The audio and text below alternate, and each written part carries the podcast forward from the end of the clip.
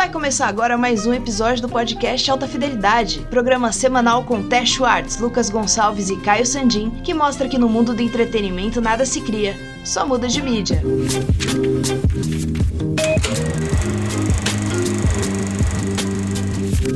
Ei, ei, ei, atenção! Esse episódio contém spoilers. Siga por sua conta e risco.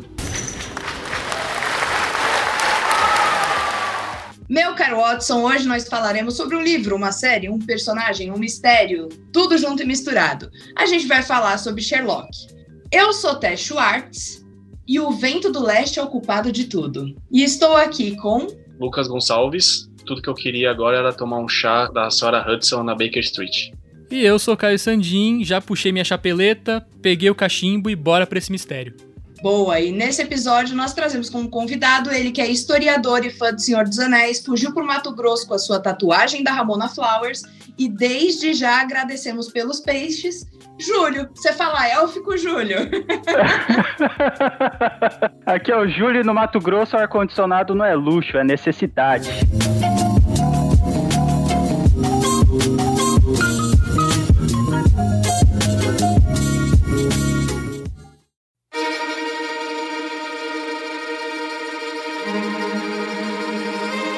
Então prestem atenção às pistas, treine seu melhor sotaque britânico e será o Benedito. Bora apresentar essa figura ímpar, esse personagem centenário. Caio, me diz um pouco mais sobre Sherlock. Sherlock é uma série que apresenta uma adaptação contemporânea das histórias do detetive Sherlock Holmes.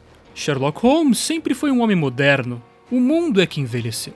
Agora ele está de volta como sempre foi nervoso, contemporâneo, difícil e perigoso, apresentado de um jeito novo, moderno.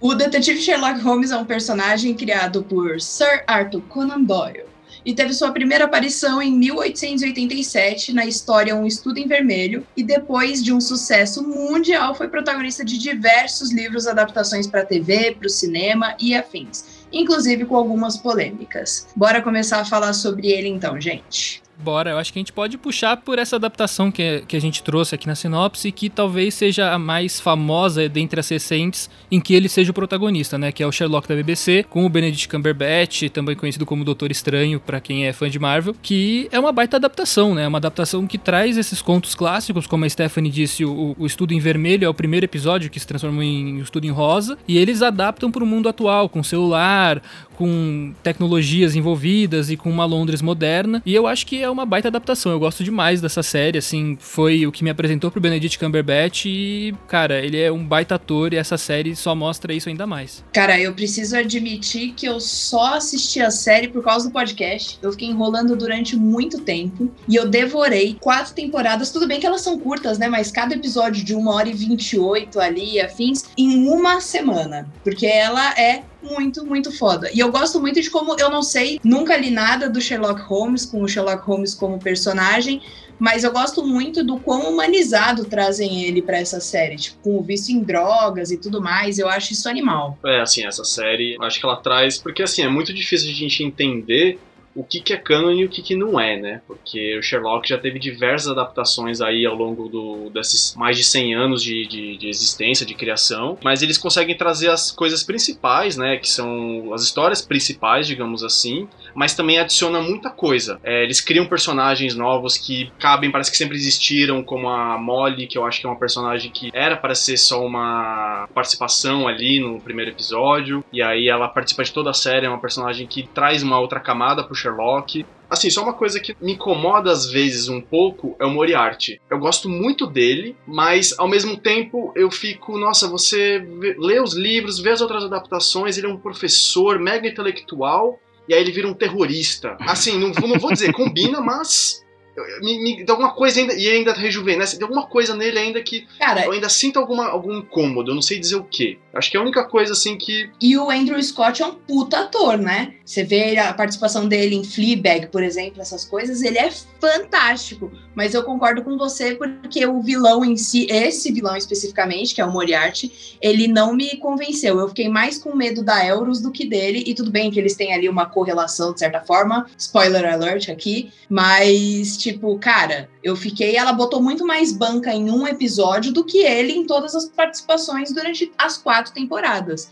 Eu achei ele um vilão muito mal desenvolvido nessa série. Por mais legal e mais gostoso que seja ver os embates dele com Sherlock e É tudo exatamente mais. isso. Então, essa série eu achei interessante. Eu gosto muito dessa pegada que a galera faz. Pega um- uma obra que já tem um público, que é uma obra bem nichada. Não é todo mundo que lê Sherlock, não é todo mundo que conhece, não é todo mundo que gosta de romance policial. É, são poucas pessoas que, no Brasil principalmente, que existe uma pouca cultura né, uma, ou quase nenhuma cultura de leitura, e pegar esse conteúdo que foi originalmente o Estudo em Vermelho, uma obra, se eu não me engano, de 1888, eu posso estar falando besteira, mas é mais ou menos por aí, e trazer para a contemporaneidade é um elenco muito interessante. Benedito Cumberbatch é um ótimo ator, eu gosto muito dele. O o, o Martin Freeman. Eu gosto bastante dele como Watson. Eu acho legal também que o Watson original era um médico de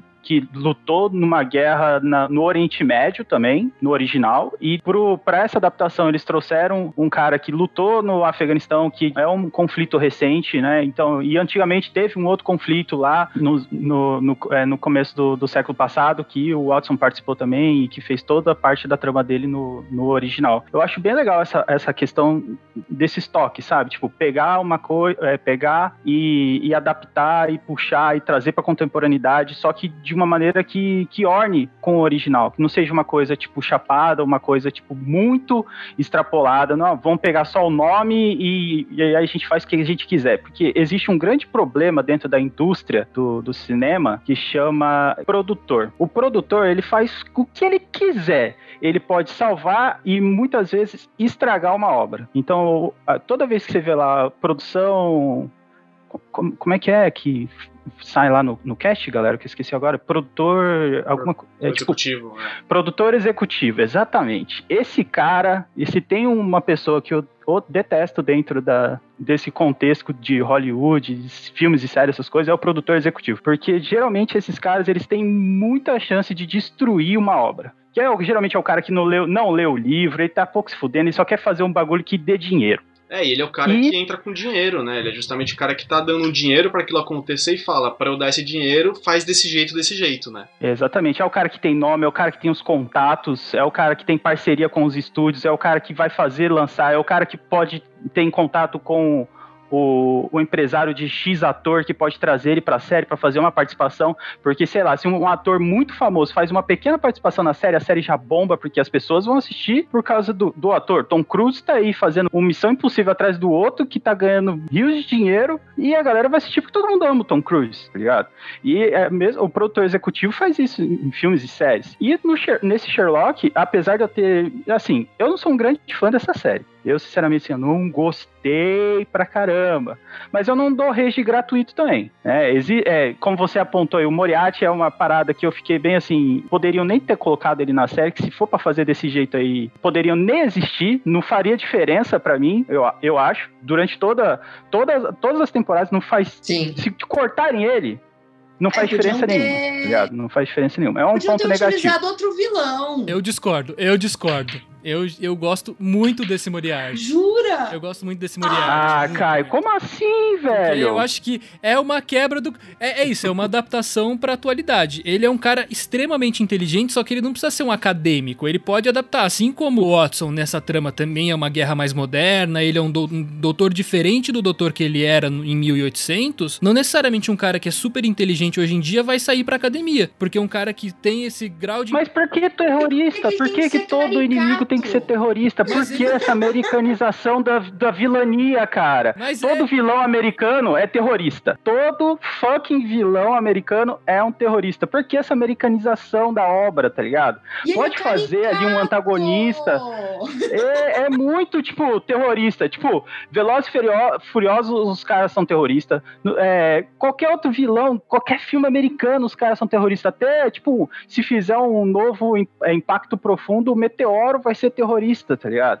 Então, não precisa ser sempre um terrorista. Pode ser alguma coisa diferente, o cara pode ter um engajamento diferente, o cara pode ter uma motivação diferente, o, o governo pode ter feito alguma coisa para ele, tá ligado? Mas eu acho que alguma é coisa, coisa de, ele não tipo, precisa ser necessariamente né, que eu acho que aí é uma coisa de ser terror, Mas tá é, ligado? que aí é a mentalidade dele. Ele, desde sempre, é um terrorista, cara. Você vê, só que ele é um terrorista diferente. Ele é o cara que vai fazer a guerra acontecer. Ele vai. Ele é o cara que tem os recursos pra poder fluir a guerra. Ele é o terrorista que não, não necessariamente apresenta a cara dele. Nesse, ele é um cyber-terrorista. Ele é o cara que também tá fazendo as coisas meio por baixo dos panos, mas ele quer aparecer em alguns momentos. Esse é o único momento diferente. Eu gosto disso, eu gosto dessa caricatura. E eu gosto quando toca Gasaladra e ele tá lá dançando e Get Sherlock. Eu acho muito foda. Cara, mas até na, na parte ali da, da Euros que ela aparece, ele fica no tic-tac, tic-tac. Tem algumas coisas que eu acho que fazem sentido. E aí eles fazem completamente sentido com esse terrorista, uh, cyber-terrorista tudo mais que você coloca, Caio. Mas eu acho que o perso a, a personagem em si, o Andrew Scott ali, ele tá muito subaproveitado. Porque eu acho que ficou insosso em alguns pontos, sabe? Tipo, você não tem medo, não te gera desconforto. Você só pensa, jura, cara? Você é um cara que tá ali, tipo, batendo de frente com o Sherlock Holmes, sabe? Muitas vezes com o Mycroft também. E aí você é isso? É isso que você tem pra oferecer? Uma regalada de olho e uma voz semifônica?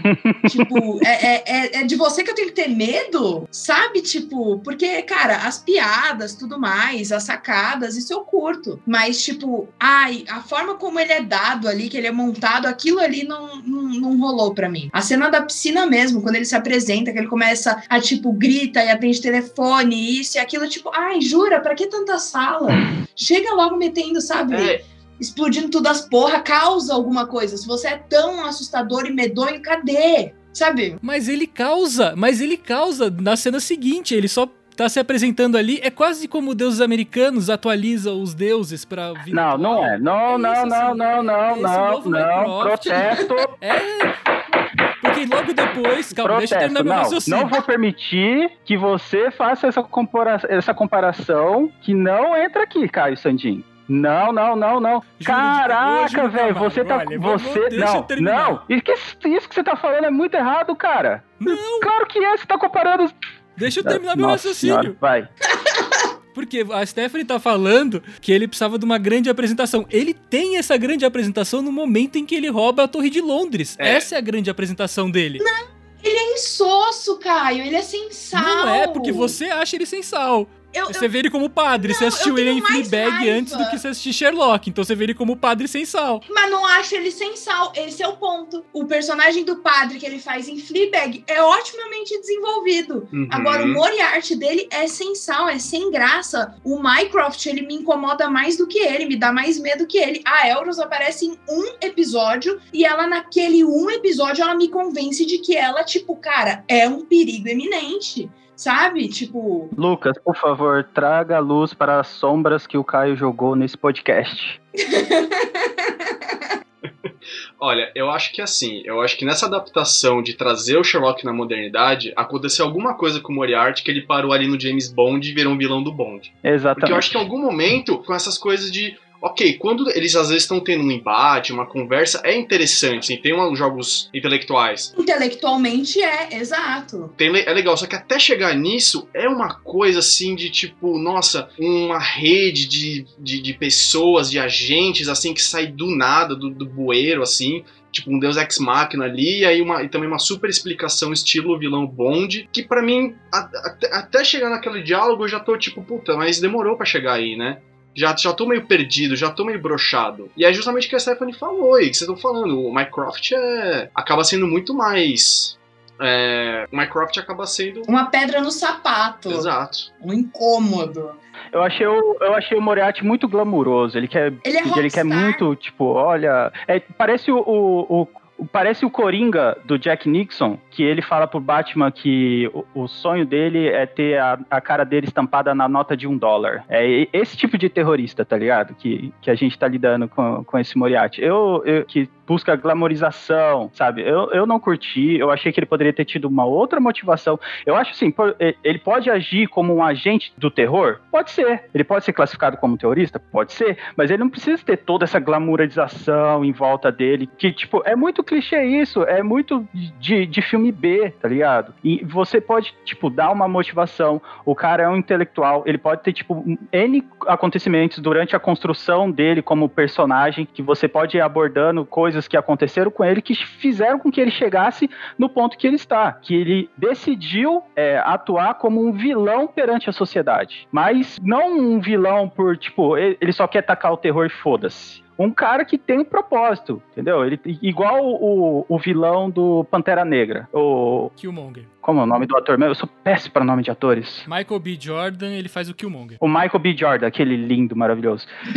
o Michael B. Jordan, ele é um terrorista sensacional. Sensacional. Ele tem uma motivação. Ele tem uma motivação. Durante todo o filme trabalha aquela motivação dele e que ele age como um agente do terror. Só que ele tem um background atrás dele que você entende o porquê ele chegou naquele momento. E ele, assim, ele não tá querendo destruir o mundo, ele, ele não quer glamour, ele não tá querendo ser rei de Wakanda à toa. Ele tem um propósito. Agora, o Moriarty, a gente não, não vê isso. E é um dos principais é, antagonistas do cânone original. É um do, dos caras que bate de frente no quesito mente com Sherlock. Então, eu achei que nessa atualização foi um personagem que deixou muito a desejar, entre vários outros probleminhas que eu acho que tem na série, mas esse, sem sombra de dúvidas, ainda bem que o Lucas já trouxe, já jogou na mesa aqui já, porque esse é o que mais me incomodou, me incomodou pra caramba assistir essa série, foi esse desenrolar de terrorismo e, esse tipo de atividade. Cara, até porque eu acho que, por exemplo, o, o,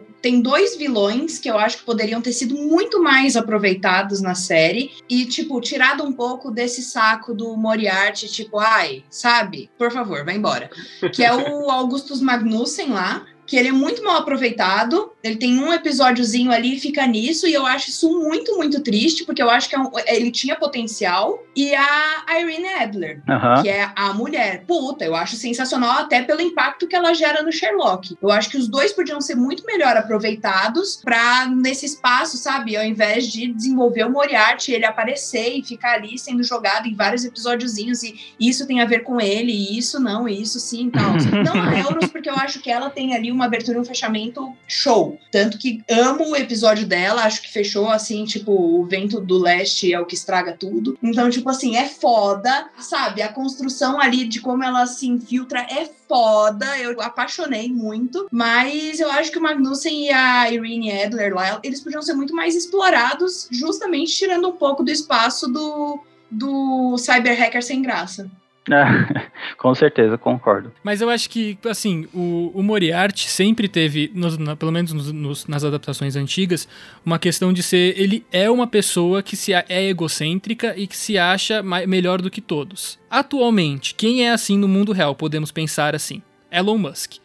Elon Musk, se pudesse, estaria estampado na nota de um dólar. É, se pudesse, exatamente. ele estaria em todas as televisões. Ele é terrorista porque ele tenta modificar as eleições de um país. Então, como ser mais real e mais atual do que isso? Evite os processos. Mas é, é, eu, essa comparação. essa comparação foi uma boa comparação, Caio. Parabéns. Parabéns. Essa foi uma excelente compara comparação. Tá vendo? Mas é, o que eu não concordo Caio, o ponto em questão, que até tô zoando você já esse, o início desse episódio inteiro, é muito mais uma vez usando essa palavra, é muito o clichê do terrorista, é. ligado? Uhum. Então, assim, eu acho que empobrece um personagem que se você quer rivalizar ele com alguém, que o Sherlock Holmes, ele também tem um ego muito inflado, principalmente nessa série, mais do que nas obras originais, e eu acho que o, o, o Benedito Cabritinho aí, ele interpreta muito bem esse, esse egocêntrico, esse, esse lado egocêntrico do Sherlock, dele se achar superior às outras pessoas, mas o Moriarty não tem, não tem esse, esse, esse background egocêntrico. Não tem uma construção do personagem. É muito pobre, é muito deixado ali e vamos ver como que vai ser. E parece que a direção tem algum atrito com o ator, porque não é possível um, um roteiro que ofereceram para ele de uma maneira que não engrandece o personagem dele, como um, um rival à frente do, do Sherlock, saca? Eu, eu, é, então, eu acho que eu não tenho mais nada a falar sobre isso, senão o podcast vai ser só vamos tacar o pau no Moriarty. é. Vai ser só isso. Eu acho que ele seria um ótimo, tipo, vilão para um, dois episódios, mas não para ser mantido a série É. inteira, tal, e ficar com as pequenas referências, sabe? Eu, isso eu acho ele fraco demais para ser, tipo, se prolongar tanto. Por, tipo, Concordo, concordo. os sete anos de gravação e, sabe, o Andrew Scott com aquela cara insossa que É. ele faz, com aqueles olhos arregalados, parece que tá tomando dedada no cu, cara. Pelo amor de Deus, sem graça. Sabe? É, é o medo dele é esse, porque ele arregala o olho, grita, pronto, nossa senhora, filho, vai falar, tipo, dá uma- um rolê aqui no centro depois da meia-noite que você vai ver um monte de gente arregalando o olho e gritando. E eu tenho mais medo deles do que desse Moriarty. Mas é, eu acho que é isso mesmo. Tipo, realmente, Caio, você falou bem, assim, do comparando Elon Musk e tal. Mas é por isso, porque ele tinha o potencial de ser um personagem legal. Pra e essa série, assim, só pra deixar claro que todo mundo ama, gosta da série, só o Júlio parece que não gosta, não é tão fã, né? Mas. É assim, não fede nem cheira, tá ligado? Hum. Tá, tá ali.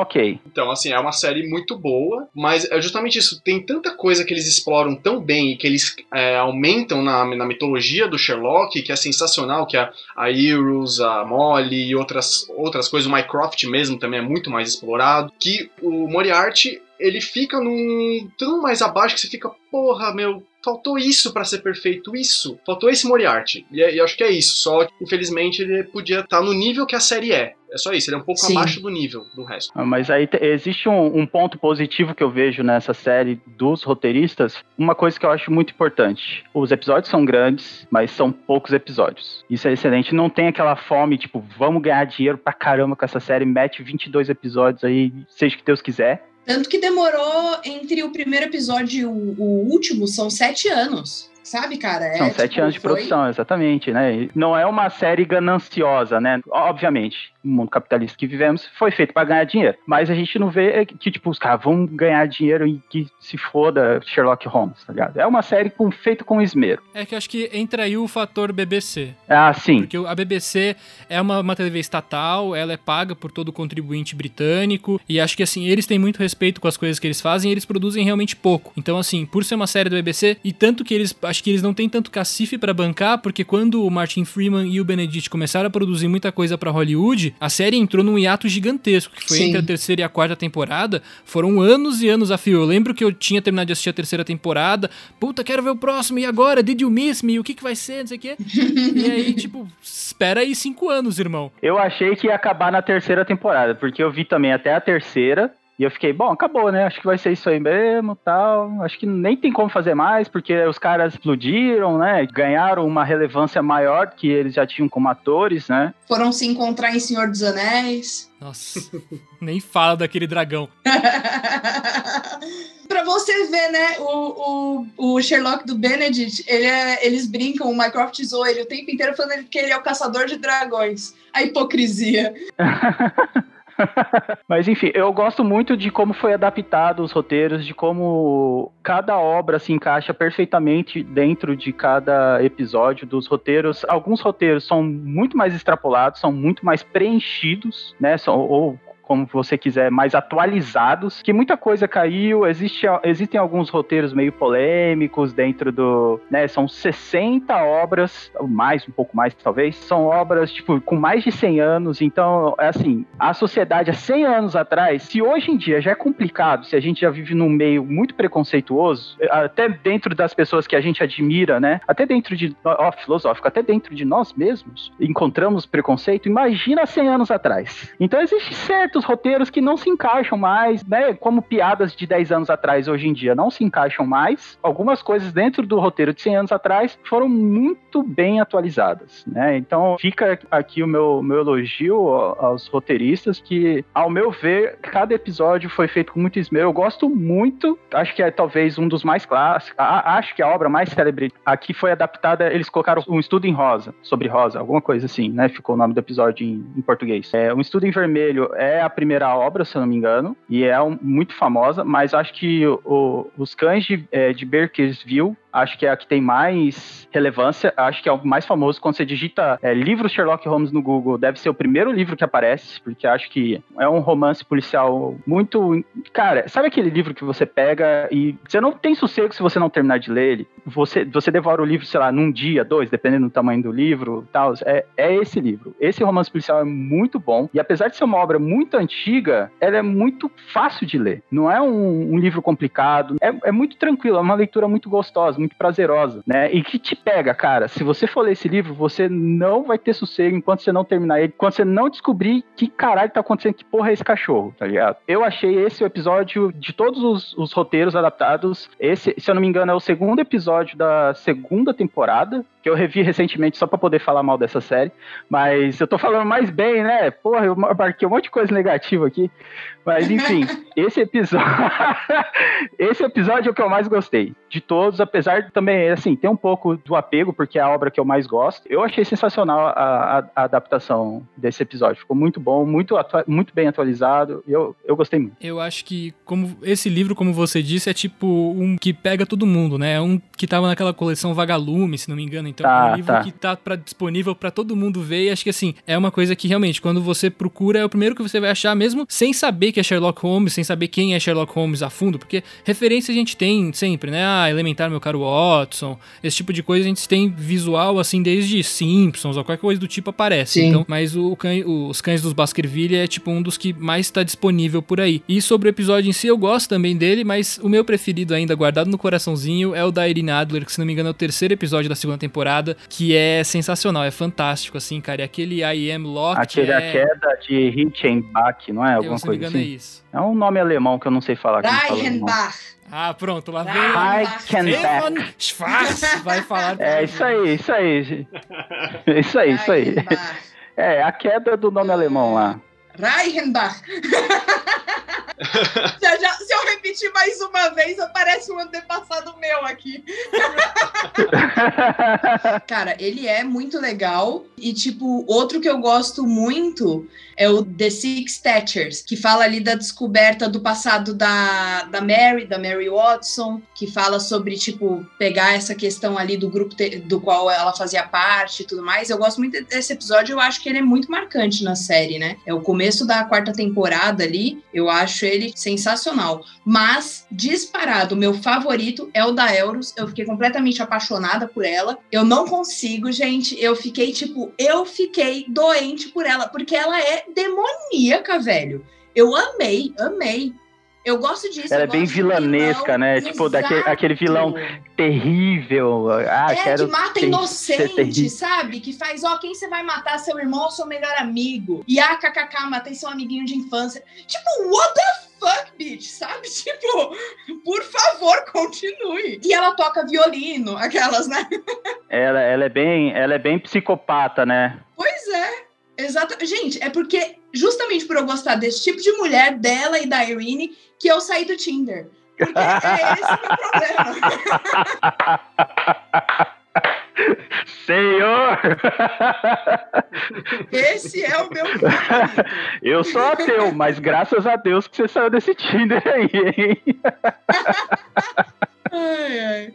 Mas uh, a questão da, da Euros, né? Eu fui pesquisar também depois, porque é isso, ela é um personagem que surgiu e dá uma dimensão para todos, né? Assim, até essa coisa de relação do Mycroft de protetor do, do Sherlock fica muito mais clara, né? A gente já vai entendendo que ele é bem protetor, mas isso vai por um nível, assim, imensurável, né? Mas aí também, pra gente começar a sair um pouquinho da série, eu comecei a pesquisar sobre isso, né? E vi que era uma criação da própria série, essa irmã mais nova chamada Euros, né? Uhum. Eles criaram outra coisa que eles expandiram Mas eu também fiquei pensando, porque agora saiu o Enola Holmes, né? Que é uma série de livros de uma autora chamada Nancy Springler, algo assim. É, uma mulher, é uma mulher que escreve, exatamente. É, e aí saiu, e aí depois eu também fiquei pensando, porque os livros começaram em 2006, eu pensei se também a série não aproveitou, viu esses livros e falou, nossa, podemos colocar uma irmã aqui no meio, já que já tá tendo essa coisa, né, de uma irmã tal, aparecendo aí numa outro, num outro livro, se a gente coloca aqui como é que vai ser, né? Só que é lógico, duas irmãs estão completamente diferentes. Quem viu o filme da Enola Holmes aí com a Millie Bobby Brown é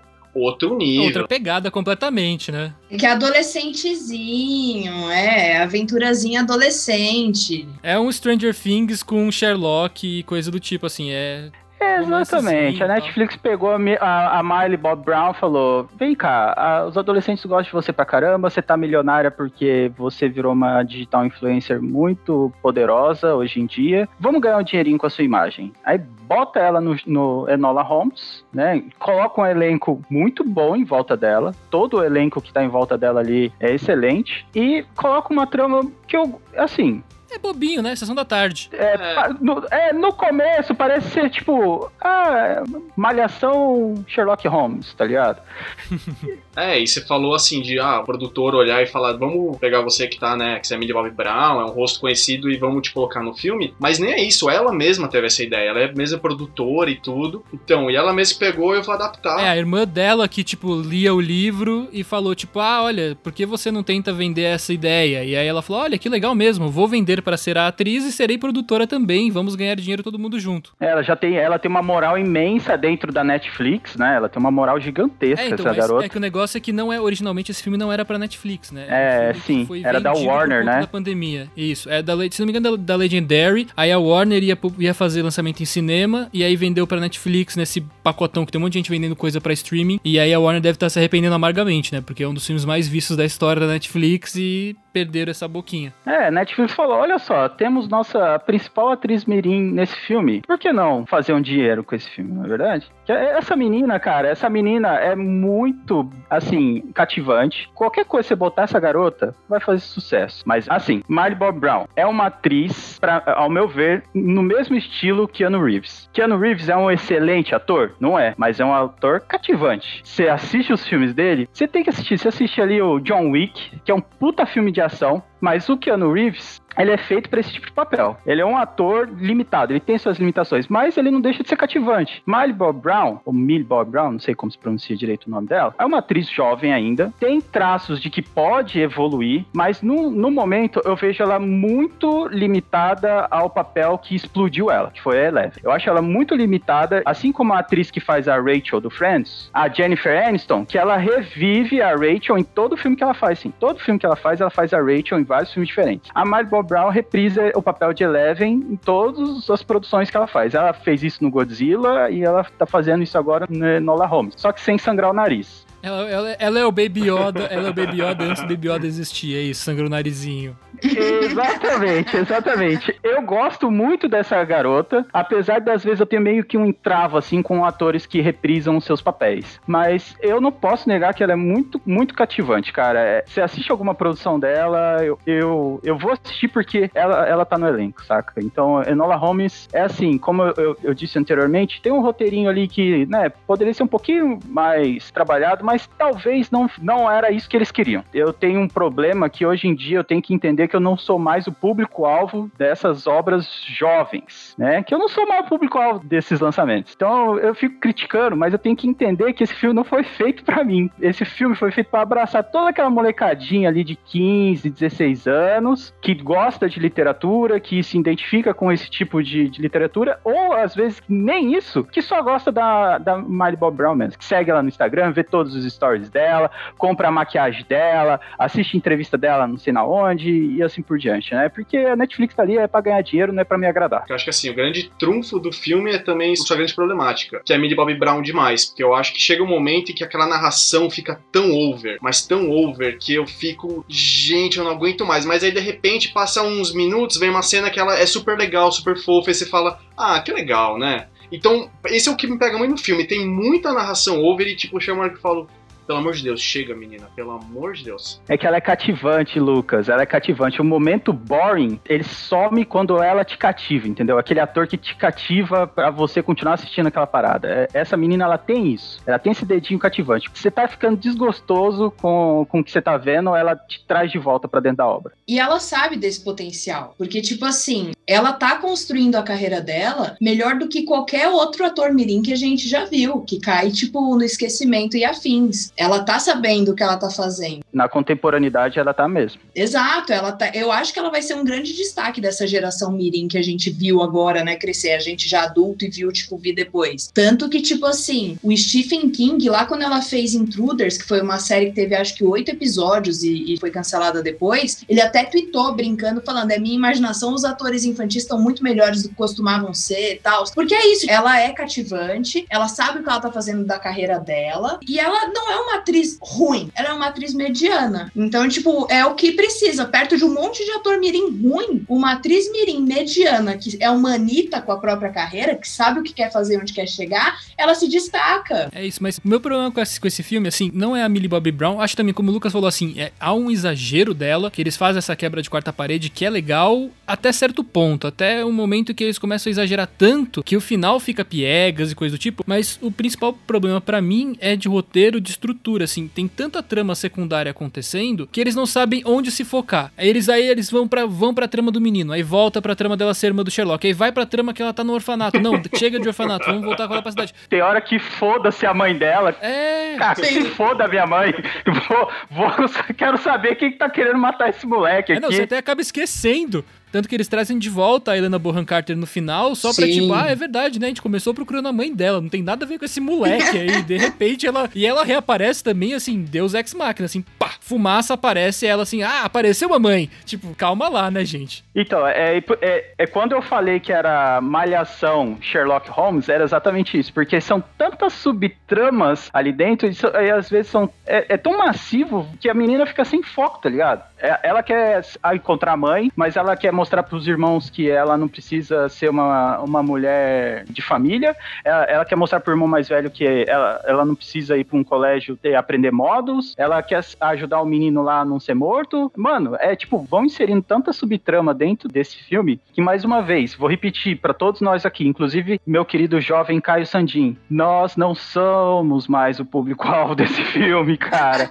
É por isso que a gente não gostou tanto assim, tá ligado? É por isso. Não, quando eu terminei, eu pensei exatamente isso também. Agora você pega, você pega, por exemplo, a minha irmã caçula. É, a minha irmã caçula, quando o Caio conheceu, ela era só uma criança. Hoje em dia, ela é o público-alvo desse tipo de filme. Porque a minha irmã, eu, eu acompanho ela na- nas redes sociais, ela compartilha de todo esse sentimento que envolve essa cultura jovem de hoje em dia, que nós não compartilhamos mais. Eu acho que vocês também não são tão jovens assim, não tão velhos como eu, né, que já sou um jovem senhor, mas não tão... não- ninguém aqui tem 17 anos, ninguém aqui tem 15 anos, cara. E a gente não acompanha mais esse tipo de filme. Esse tipo de conteúdo não foi feito pra gente. E é por isso que a gente vai apontar inúmeros defeitos. Mas que pra, a, pra minha irmã, é ótimo que ela colocou até a foto da, da Miley Bob Brown na capa do Netflix dela. Então, tipo, pra Netflix, pegou.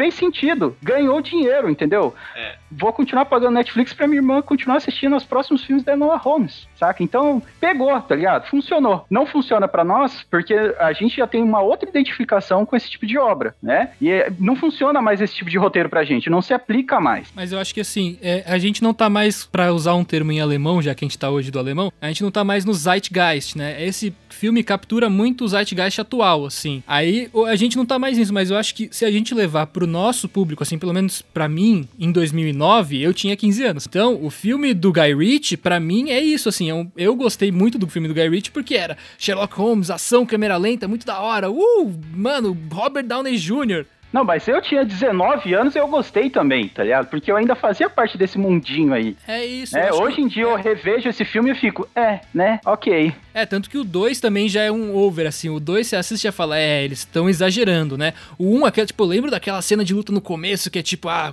socar costelas, fazendo não sei o quê. Tipo, e aí, caraca, é muito foda, é Sherlock Holmes atualizado pra atual, mas passando nos tempos antigos. Putz, é incrível. Eu preciso crescer e ser assim, cara. Eu preciso crescer e ser assim, mas hoje eu já cresci, eu já não sou assim. Então não tem, não me pega mais esse Eu roteiro. cresci agora, eu sou mulher. Exatamente.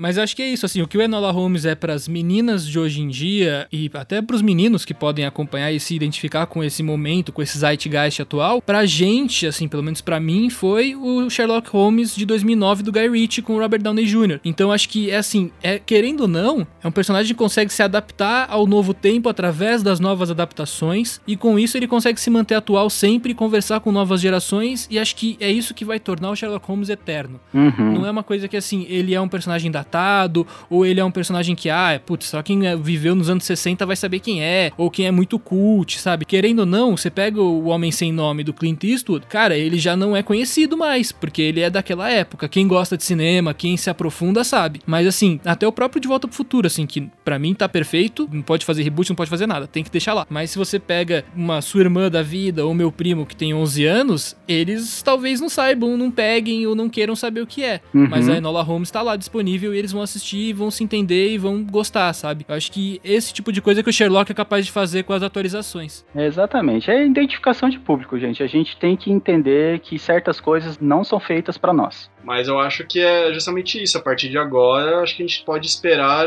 vários filmes da Enola Holmes, né? Porque são seis livros que eu li a respeito, eu não li os livros. São seis Eu livros. já ia falar, olha o Lucas aí, o público-alvo. Caralho, eu ia falar, mano, você leu Enola Holmes, eu ia bater palmas pra você, Né? bicho. Que eu não, eu não sabia, antes da, da explosão desse filme, eu não sabia nem que existia essa personagem. Não, também não, foi por causa do filme. Então acho que é justamente isso que vocês estão- falando, somente você, Júlio, que agora vai começar uma nova onda em que vai ser Nola Holmes, até porque nessa última década, acho que a gente pode parar pra analisar, por causa da, talvez da série, né, do Sherlock, como era uma série tão boa, tão fiel, assim, tão respeitoso, foram buscando outras formas de adaptação, tanto que o do Robert Downey Jr. parou lá no segundo, porque foi isso, o primeiro foi, na época, também eu tinha 17 anos, eu vi, achei demais, hoje em dia não acho mais tão demais, Uhum. mas ele teve essa coisa, né? E aí de repente ele parou por quê? Porque chegou o do Benedict e todo mundo falou: Meu, esse é o Sherlock. Aí a galera fez: Cara, não dá pra bater esse Sherlock. Esse é o Sherlock da década. Vamos achar outras formas. Aí buscaram o quê? Sherlock Holmes aposentado, lá no último caso, que é o Mr. Holmes com o Ian McKellen. Aí agora buscaram Enola Holmes. Então acho que eles estão agora buscando outras coisas pra desviar e pra achar novas formas de lucrar com o Sherlock, né, digamos, de manter o personagem vivo, mas com outras formas e atualizando. É, deixa ele atemporal, né? E vocês falaram que, nossa, nem sabia da existência do livro da Enola Holmes. Vocês e o spoiler do Arthur Conan Doyle também não sabia, porque eles processaram depois do filme. Cara, então eu me, eu me sinto bem menos velho sabendo dessa notícia. Porque é isso, o, o spoiler do Sherlock Holmes entrou com um processo porque fala que a Enola Holmes ainda faz parte do que não tá em domínio público. Que o domínio público é até antes da guerra, que é quando Sherlock Holmes não tem emoções. A partir do momento em que ele ganha emoções, porque o Arthur Conan Doyle perde um filho na guerra, aí ele perde o filho na primeira guerra e ele começa a sentir mais essas coisas de sentimentos e de proximidade familiar, e ele transpõe isso pro personagem dele, e aí é quando aparecem as emoções, e aí eles falam que o Henry Cavill, nesse filme da Enola Holmes, traz emoções, é um Sherlock que sorri, que tem afeto. Então isso ainda teoricamente estaria na parte que é direito do espólio do Arthur Conan Doyle. Então eles processaram o filme, processaram a, a autora do livro, que também descobriram por conta do filme, por conta dessa distinção do qual Sherlock é domínio público e qual não é. Porque até o Jô Soares já escreveu o livro. Então, né, tipo, tem uma parte que é domínio público enquanto tem outra que não. E aí o Lucas tá, tá falou do Mr. Holmes, é por conta disso também, né, Lucas? Que eles conseguiram ganhar um processo em cima disso. Mas é porque assim também, é, essa questão do espólio e tal, e do Sherlock Holmes domínio público e não domínio público, é só desde 2013 2014 isso aconteceu. Que o Sherlock Holmes, publicado de 1923 até 1927, que é esse período pós-guerra, porque o Conan Doyle ficou um puta tempo sem escrever sobre o Sherlock, porque ele não queria mais, ele até matou o Sherlock Holmes, que é adaptado pro, pra série do Sherlock. Ele matou porque ele falou, não, chega, só que aí rolou todo tipo, né, rolou o que sempre rola, né, dinheiro. Falaram, cara, faz aí, faz aí. Tanto que ele lançou o Cão dos, dos Baskerville nessa época. Ele já tinha matado o Sherlock, ele lança o Cão dos Baskerville com uma história antes dele ter morrido, porque existiram tanto pra sair do Sherlock que ele falou, tá. Aí ele escreveu o Cão dos Baskerville, acho que até por isso ele é tão famoso até hoje, acho que é por isso que ele, todo mundo pira tanto, talvez. Foi o primeiro prequel da história, talvez. Então é desse, foi em 2013, 2014 que rolou isso, e o de 1922 a, a 27 que ele tem sentimentos, não é domínio público e o outro é. E aí ficou nisso. E, curiosamente, eu acho que o spoiler do, do Arthur Conan Doyle não lê livros, cara. Porque o Mr. Holmes foi a mesma coisa. Ele tinha livro, ninguém falou nada, aí fizeram um filme, saiu o filme, eles falaram: opa, peraí, esse Sherlock Holmes aí todo amorosinho. Não, não, vamos processar. Então, cara, curiosamente o pessoal não lê livros, o spoiler dele, só vê filmes. Já que o, o, o Caio citou aí, no começo do podcast eu falei, em vez de Bakerville, eu falei Baker Street, por causa justamente desse O Xangô de Baker Street, que é uma adaptação do Jô Soares de 1995, né? Que é um livro bem gostosinho de ler, eu já li. E para quem tem preguiça, tem um filme também. Eu gosto bastante de divulgar essas paradas brasileiras assim. E, tipo, parece, ah, um livro do Jô Soares sobre Sherlock Holmes, que, que bosta. Cara, é muito gostosinho de ler e parece muito com, com os originais. Eu não sei como o Jô Soares não tomou um processo em cima disso. Eu não sei como a Globo Filmes também não foi processada, porque existe um filme do começo dos anos 2000 ali, acho que, sei lá, 2003, alguma coisa assim. enfim, fica aí uma indicação aí que até o Brasil já, já se aproveitou de, do spoiler do, do Sherlock Holmes. E aproveitando essa última dica aí, esse último comentário do Júlio, vamos acabar com o mistério das nossas dicas desse episódio e já ir encerrando por aqui. Lucas, fala pra gente aí o que, que você vai indicar pro nosso ouvinte nesse episódio. Para começar a lista de indicações dessa semana, eu queria indicar uma série do coração, que eu amo demais, é maravilhosa. É da BBC também, e é do mesmo criador do Sherlock, que é Doctor Who. Uma série que, putz, se você não viu, sério, assiste. Se você gosta de Sherlock, veio aqui, ouviu o podcast por causa de Sherlock, assiste Doctor Who. É maravilhoso, é um viajante do tempo que é um alienígena e viaja pelo tempo. Não tem como explicar, mas ele viaja pelo tempo numa cabine telefônica policial e fica resolvendo vários casos pela história, acertando a linha temporal. E nisso acontecem várias coisas. É uma série que existe desde os anos 60, mas começa a ver de 2005, que é a versão atual. E se gostar, aí você se aprofunda e vai ver todas as versões que existem, que são várias. Aí, para a segunda indicação, é uma adaptação que eu acho também bem levinha e eu acho que pode ser quase considerado uma Enola Holmes dos anos 80, que é O Enigma da Pirâmide, que é uma história produzida pelo Steven Spielberg, que é o Sherlock Holmes jovem, ele conhece o Watson na escola, e aí eles vão resolver um caso. É um filme assim, que você para pra ver, talvez hoje em dia não tenha o mesmo apelo, acha meio tosquinho, mas é uma história super divertidinha, super gostosa. E tem o começo dos efeitos especiais de CGI, que você olha e fala, nossa, até que para 85 é bacana. E quem fez, inclusive, foi o John Lasseter, o criador do Toy Story na época. Então é um começo do CGI aí no cinema, num filme grande Sherlock, que também é bem gostosinho. Se não me engano, Lucas, eu tava vendo um pessoal comentar no canal do Corridor Crew na, no YouTube. Esse foi o primeiro personagem totalmente animado, digital, feito na história do cinema. Esse personagem do, da, do vitral né? Que cai e vai lutar. Uhum. Aquele é o primeiro personagem da história. Então, assim, antes de Temil, antes de qualquer personagem animado por computação gráfica, esse foi o primeiro. Então ele deu esse início todo. E tem a questão de transparência, então é uma, uma, coisa bem legal que foi feita na época. É, e você vê e fala, nossa, que legal, assim, lógico, meio tosquinho, mas é, é isso. É, assistam esse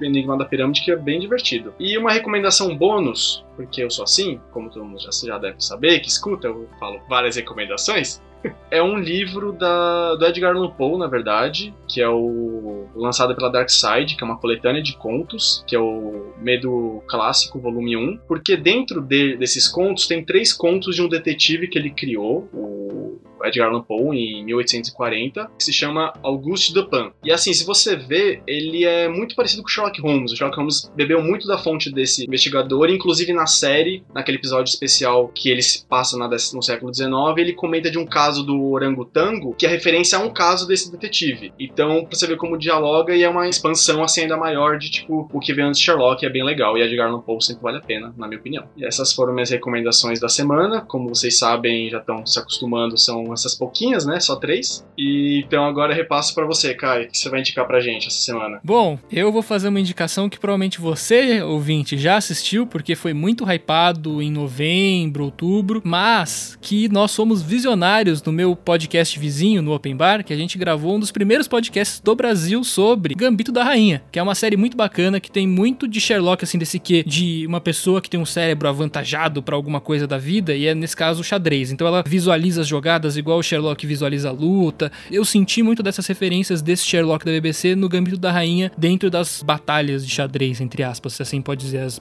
as partidas de xadrez. Então é uma, uma série bem legal, bem feita, muito bem roteirizada, os atores estão super bem, todo o design de produção é impecável, assim, mostra a época em que o filme se passa de maneira brilhante e até umas coisas que a gente vai vendo agora depois de sair, que a série foi muito filmada em Berlim, mas ela não se passa em Berlim, ela tem muita cena em Paris, em Las Vegas, mas eles usaram cenários de Berlim para fazer. Então assim, é tudo muito bem feito, vale muito a pena. E ouça também o Open Bar sobre Gambito da Rainha, tá no ar já há bastante tempo, só procurar no seu agregador onde você ouve a gente também. Por sinal, Caio, deixa eu me enfiar nessa sua recomendação. Para quem tem o Disney Plus, aí o Disney+, tem um filme chamado A Rainha de Katwe, que é com a Lupita Nyong'o, que fala sobre uma jovem de Uganda que se tornou uma das principais enxadristas do mundo aos 12 anos. E é baseado em fatos reais, eu fiquei sabendo faz pouco tempo, depois de assistir o Gambito da Rainha, que eu sempre entendo como Cambito da Rainha, mas tudo bem. Então, tipo, vale aí a recomendação, é porque é uma curiosidade que eu mesma não tinha, preciso assistir. Não, eu lembro quando saiu esse filme no cinema, teve um hype mediano, assim, porque tipo, era uma coisa bacana, mas acho que morreu muito rápido e ficou pouco tempo nos cinemas também. Apesar de ser da Disney, assim, foi um daqueles que ficou enterrado no meio de um monte de lançamento. Mas é isso, porque o Gambito da Rainha se assiste o tempo inteiro falando, não é possível que isso não seja real.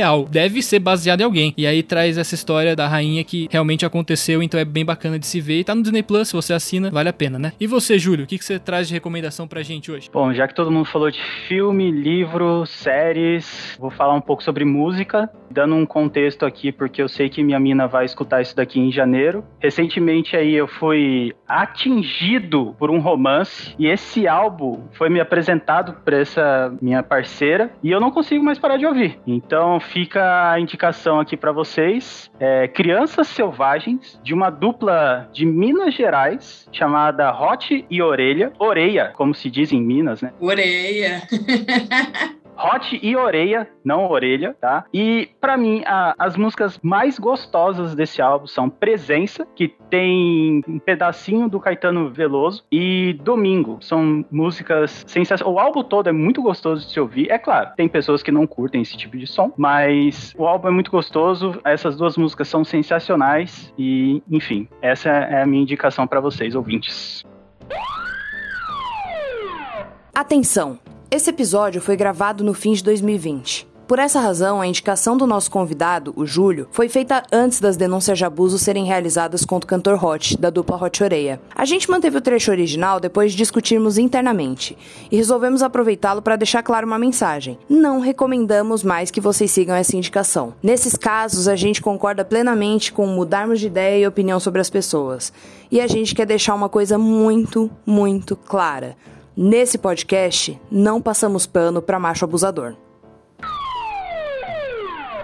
Bem, eu, para as minhas indicações, eu vou pegar referências a Sherlock Holmes. Uh, eu vou indicar uma série que é Merli, é uma série em espanhol, em catalão, na verdade, que os catalães me perdoem por falar que é em espanhol, mas é uma série que eu pensei né, em indicação para esse episódio do podcast justamente porque o Mycroft fala sobre Sherlock em algum momento, falando: meu irmão é um, tem a mente de um filósofo e não sei das quantas, e pensei, Merli. Então, tipo, que é uma série fantástica, você também devora. Eu que gosto muito de filosofia, gosto muito de entender, tipo, ver como ele traz os pensamentos. Uh, assim como Sherlock traz essa história do personagem para o contemporâneo, ele traz os pensamentos dos filósofos para o contemporâneo, gosto muito. E para quem não tá na vibe ainda de Enola Holmes e Enigma da Pirâmide, tá um pouco a menos, talvez esteja ali com os seus seis aninhos, sete aninhos, também da Disney, tem um filme muito, muito gostosinho que ele chama as Peripécias do Ratinho Detetive. O Ratinho Detetive é um camundongo que vive embaixo da casa do Sherlock Holmes. E, cara, é, é sensacional. Eu não tem muito o que falar para não entregar sobre. É uma animação super fofa, super gostosa de se assistir, super curtinha. Ela é de 1986, tem uma horinha mais ou menos, assim.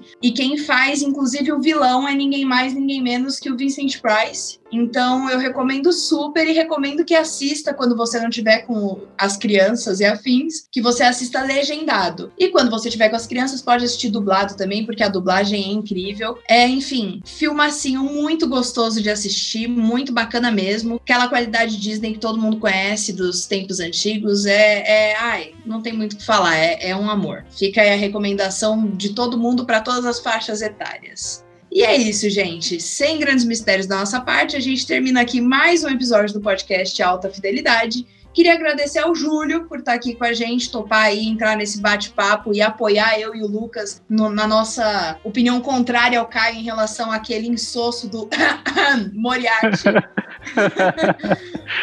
Imagina, o prazer foi meu, galera. Aí, fala aí pra gente onde que a galera te encontra nas redes sociais, por favor. Minhas redes sociais, para quem quiser acompanhar a, as minhas fotos originais e as besteiras que eu falo. O meu arroba no Twitter é underline Norvana, porque eu sou muito fã do Capitão Inicial. E é mentira, tá? É, e meu Instagram é Júlio de Camargo, porque assim que lançou isso para Android, assim que disseminou nas massas, eu já fui e já sequestrei esse nome e tá, nunca vou liberar. Então tá lá, Júlio de Camargo no Instagram e arroba Norvana, é, under, arroba underline Norvana no Twitter, para quem quiser me seguir aí. E é nóis. Ótimo. Lucas, aproveitando esse gancho aí, já fala também para os nossos ouvintes, relembra eles onde eles encontram a gente nas redes sociais. Vocês podem nos encontrar no arroba Alta Fidelidade Podcast no Instagram e lá na nossa postagem semanal de praxe, que vai ser do episódio de hoje, fazer um comentário, falar o que você acha de Sherlock. Se também, porque hoje a gente focou mais na série e acabamos falando mais das adaptações atuais, comenta lá se você gosta de outras. Se você por acaso quer que a gente fale de outra aqui também, faça um outro episódio de Sherlock falando sobre outras adaptações das milhares que existem, comenta lá